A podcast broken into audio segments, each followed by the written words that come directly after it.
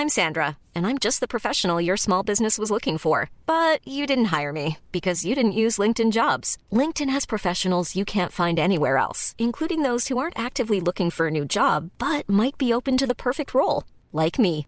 In a given month, over 70% of LinkedIn users don't visit other leading job sites. So if you're not looking on LinkedIn, you'll miss out on great candidates like Sandra. Start hiring professionals like a professional. Post your free job on linkedin.com/people today.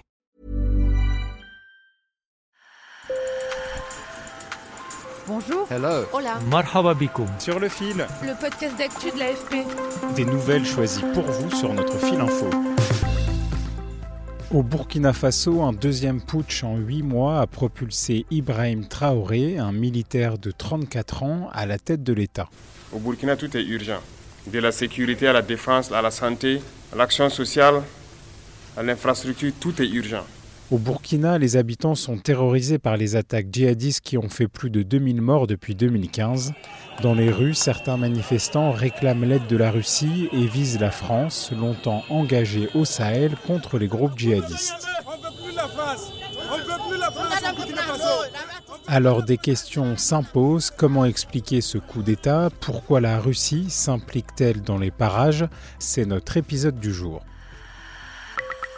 Sur le fil. D'abord, je vous propose de remonter le fil des événements. On est le 30 septembre à l'aube à Ouagadougou, la capitale du Burkina Faso. Notre photographe et journaliste vidéo Olympia de Mémon est sur place. Je suis sortie assez rapidement euh, le matin pour, pour aller faire un, tour en ville parce qu'il y, avait, euh, y avait des coups de feu, il y avait des barrages dans, dans le centre-ville. Ce que j'ai fait, c'est que j'ai demandé à un voisin de conduire une voiture et on faisait des tours de tous les barrages pour que je puisse faire des images et montrer un peu au, au monde ce qui se passait. Dans la journée, des manifestants réclament le départ du président Damiba en place depuis le coup d'État de janvier. Nous voulons un changement, un changement vraiment profond, un changement qui va apporter euh, la paix au Burkina Faso. Même s'il faut 10 coups d'État, Il y avait à la fois des slogans anti-français, euh, des slogans pro-russes, on voyait des drapeaux. On se demandait est-ce que c'est un coup d'État?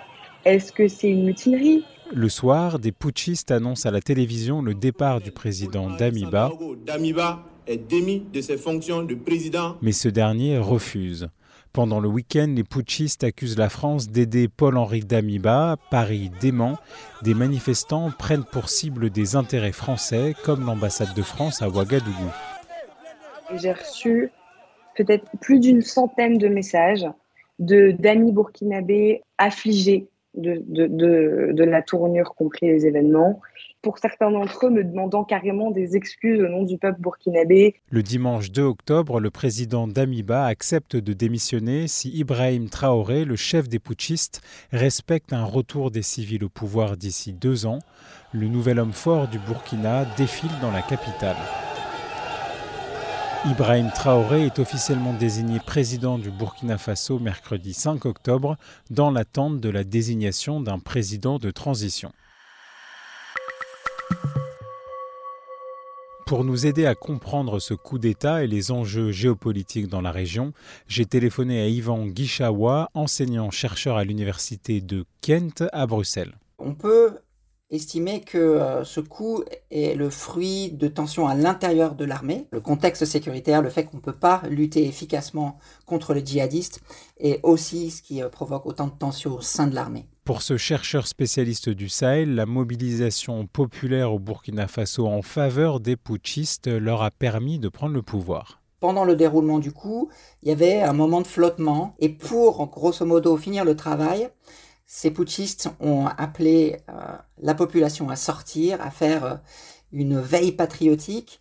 Les arguments employés pour euh, permettre cette veille patriotique, c'était que la France était en train d'entraver ce renversement du pouvoir, agiter le chiffon rouge de l'interférence française, a fait sortir plein de gens dans la rue et a permis que euh, le pouvoir euh, tombe. Yvan Guichawa appelle toutefois à ne pas surestimer ce sentiment anti-français. L'hostilité, effectivement, elle est difficile à mesurer dans le sens où euh, On en voit les effets les plus spectaculaires dans des vidéos, dans le saccage de l'Institut français de Bobo Dioulasso, dans le saccage de l'Institut français de Ouagadougou. Il suffit de pas grand monde finalement pour que ces images soient produites, que ces événements aient lieu.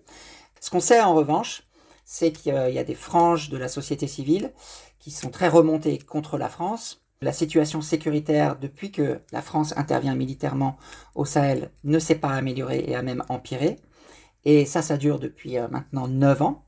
Et les gens finissent par se dire, mais ma parole, euh, si euh, la situation est telle aujourd'hui, c'est que peut-être les Français sont complices de ceux qui nous agressent. Parce que nous, nous disons que la France est en connivence avec les terroristes. Si en réalité la France qui nous a colonisés voulait réellement finir avec cette crise, elle aurait pu finir cette crise.